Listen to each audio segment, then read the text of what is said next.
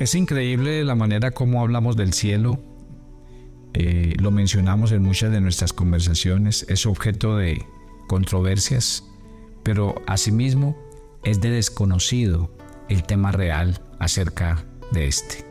Buenos días, soy el pastor Carlos Ríos y este es nuestro devocional maná, una aventura diaria con Dios. Eh, les digo que me parece increíble porque muchos me escribieron con los dos temas que hemos hablado acerca del cielo.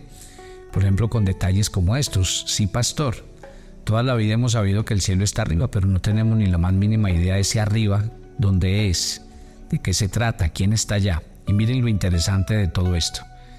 La manera como la Biblia nos va aclarando a través de pequeños detalles. No necesariamente el pasaje tiene que estar hablando del cielo para referirse a él y para contarnos lo que puede pasar en él. Sigamos hablando de detalles acerca de lo que significa el cielo. Por ejemplo, más, más preguntas con respecto al cielo.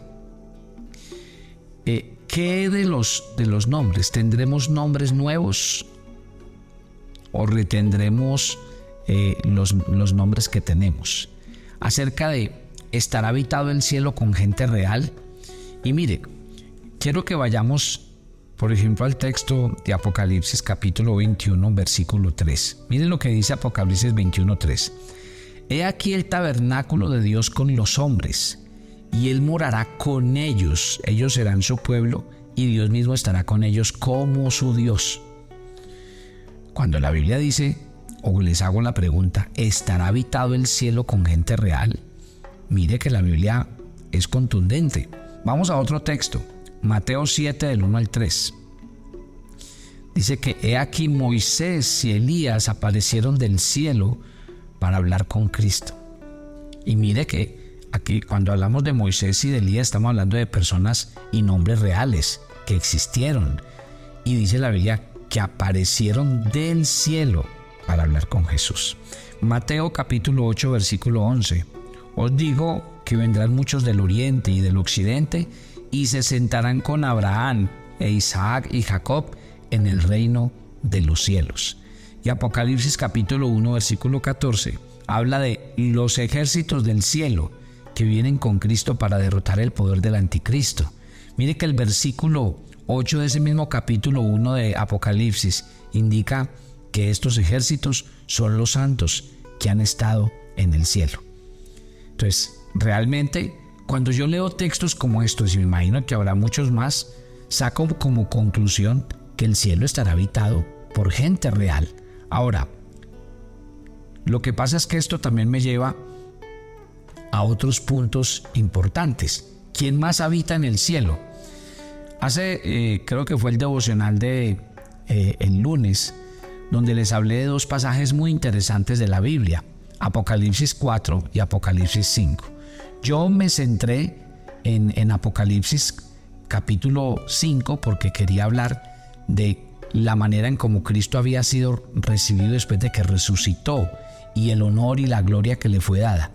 Esta vez hablando del cielo y quienes además van a habitar el cielo o habitan el cielo, ahí sí voy a eh, no irme a Apocalipsis 5, sino a Apocalipsis 4.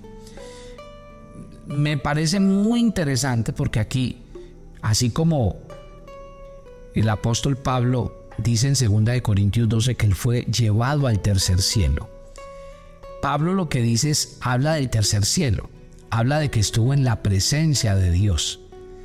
En cambio, Juan es llevado a un lugar llamado el cielo y mire cómo lo describe.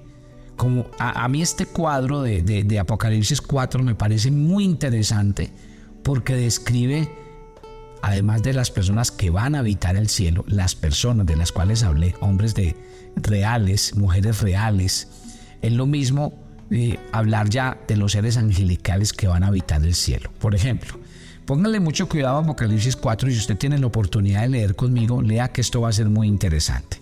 Juan es llevado al cielo y mire que él lo dice en el versículo, eh, versículo 1 del capítulo 4 de Apocalipsis. Después de esto miré y aquí una puerta abierta en el cielo. La primera voz que oí, como de trompeta hablando conmigo, dijo, sube acá y yo te mostraré las cosas que sucederán después de estas. Sube, se le invitó a Juan. Versículo 2. Al instante yo estaba en el Espíritu. Aquí dice de qué manera fue llevado Juan al cielo. En el Espíritu. Pablo dice que él no sabía si estaba en cuerpo o era el Espíritu. Y por eso él lo aclara en 2 Corintios 12. En cambio Juan sí nos dice que él estaba en el Espíritu. Y miren la descripción del cielo. La primera descripción la vamos a encontrar. Entonces dice, es una gran puerta para entrar. Luego dice, en el cielo hay un trono establecido y en el trono uno sentado. Imagínense quién, quién, quién creen ustedes que está sentado en el trono. Bueno, si usted lee los salmos encontrará que Dios está sentado en su trono. Entonces Juan dice, había un trono establecido en el cielo y en el trono uno sentado. Luego dice en el versículo 3, el aspecto del que estaba sentado era semejante a la piedra de jaspe y de cornalina, y había alrededor del trono un arco iris semejante en aspecto a la esmeralda, y alrededor del trono habían veinticuatro tronos, y ve sentados en los tronos a veinticuatro ancianos vestidos de ropas blancas, con coronas de oro en sus cabezas y del trono salían relámpagos, truenos, voces, y delante del trono ardían siete lámparas de fuego, las cuales son los siete espíritus de Dios. Versículo 6. Y delante del trono había como un mar de vidrio semejante al cristal. Junto al trono y alrededor del trono, mire, entonces aquí, hasta aquí, hasta el versículo 6, nos describen el cielo. ¿Cómo lo describen? un trono, Dios sentado en su trono, alrededor del trono 24 tronos donde hay 24 ancianos que tienen coronas eh, en sus cabezas. Y luego dice que al frente del trono eh, era como un mar de cristal. Ahora, de esto no se destila sino belleza, hermosura, esplendor. Y aquí ya empiezan a describir los seres que habitan el cielo, porque lo primero que hacen es describirnos cómo es. Pero mire cuando nos empiezan a describir a los que están allí. Versículo 6. Y alrededor del trono cuatro seres vivientes llenos de ojos delante y detrás. Y dice que están llenos de ojos porque no se quieren perder ningún espectáculo en el cielo. Y dice la Biblia, sigue diciendo, el primer ser viviente era semejante a un león, el segundo era semejante a un becerro, el tercero tenía rostro como de hombre y el cuarto semejante a un águila volando. Cuando habla de ese primer ser viviente y lo, y lo asemeja a un león, a un becerro, a un hombre y a un águila, pues está hablando obviamente de Cristo, quien es el león de la tribu de Judá, quien murió como un cordero inmolado, pero que también se hizo hombre y que obviamente tiene ese imperio que le fue dado sobre todo principado y potestad. Y los cuatro seres vivientes tenían cada uno seis alas alrededor y por dentro estaban llenos de ojos y no cesaban de día y de noche de decir santo, santo es el Señor Dios Todopoderoso, el que era, el que es y el que ha de venir. Y siempre que aquellos seres vivientes dan gloria, honra y acción de gracias al que está sentado en el trono y al que vive por los siglos de los siglos. Los veinticuatro ancianos se postan delante del que está sentado en el trono y adoran al que vive por los siglos de los siglos y echan sus coronas delante del trono diciendo, Señor, digno eres de recibir la gloria, la honra, el poder, porque tú creaste las cosas, por tu voluntad existen y fueron creadas. ¡Qué belleza! ¿Sí ven? Entonces la Biblia nos habla de los que habitan el cielo, no solamente del cielo, sino de los que habitan el cielo. Y dice la Biblia que ese lugar está lleno.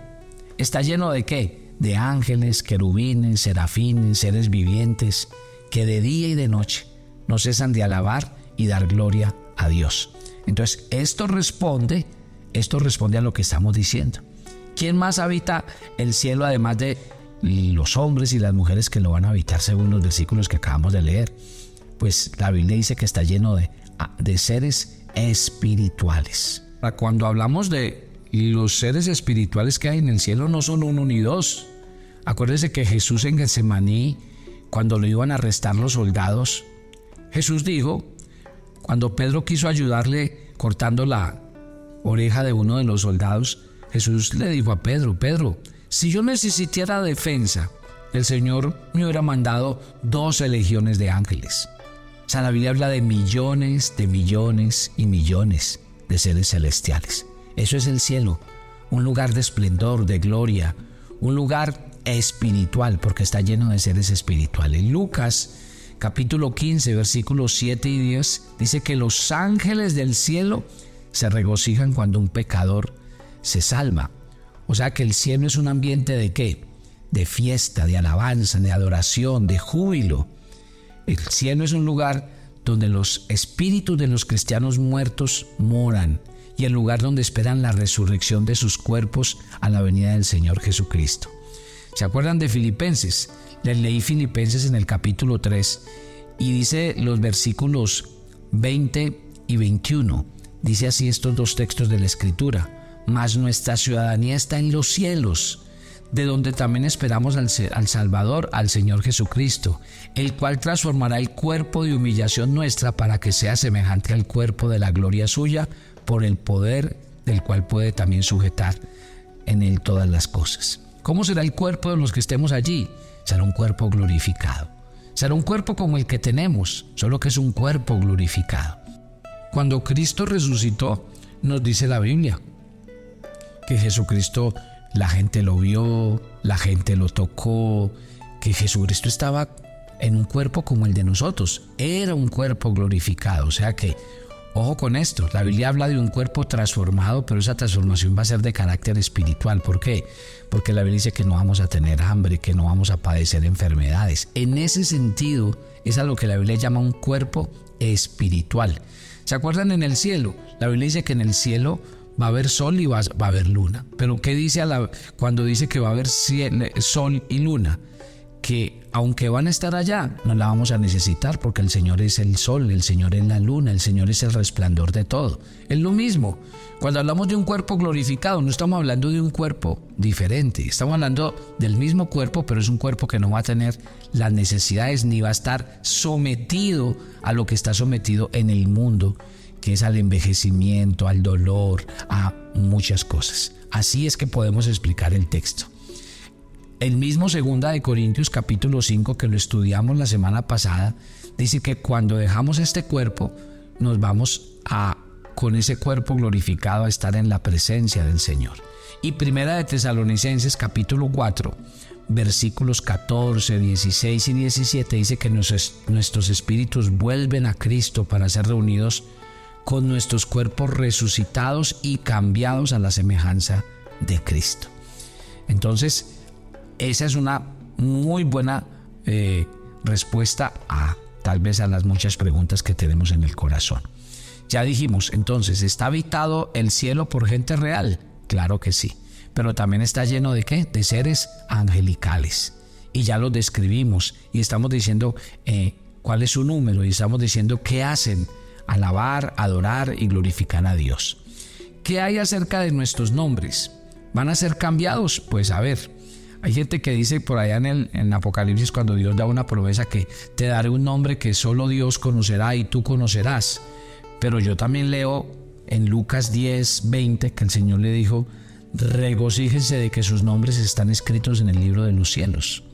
Ahí no habla de nombres nuevos ni extraños, sino nuestros nombres. Lo mismo Filipenses 4:3, que ayudes a estos que combatieron juntamente conmigo en el Evangelio. Clemente también y los demás colaboradores míos cuyos nombres están en el libro de la vida. Y, Pablo habla de sus nombres.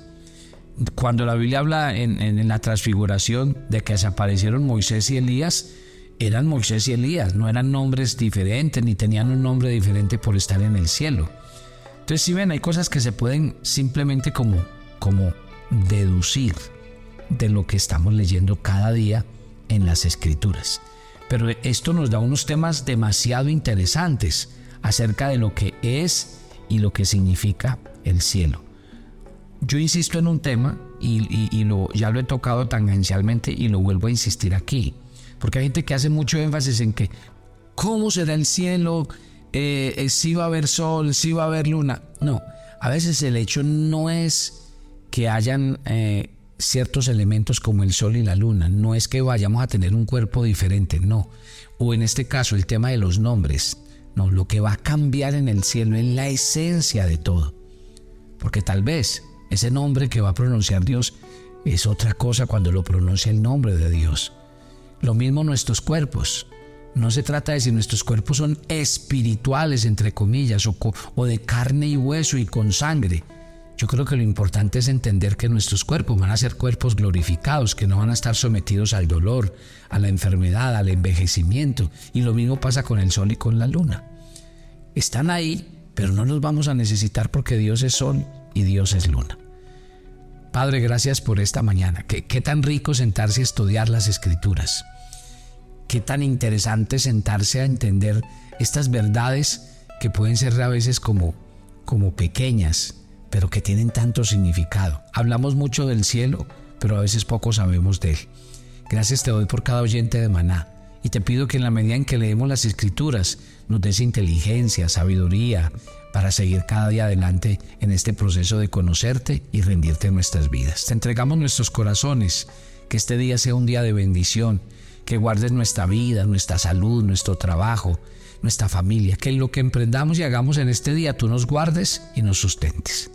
Gracias te damos en Cristo Jesús. Y yo los espero mañana en nuestro viernes de oración, hermana. Bendiciones para todos.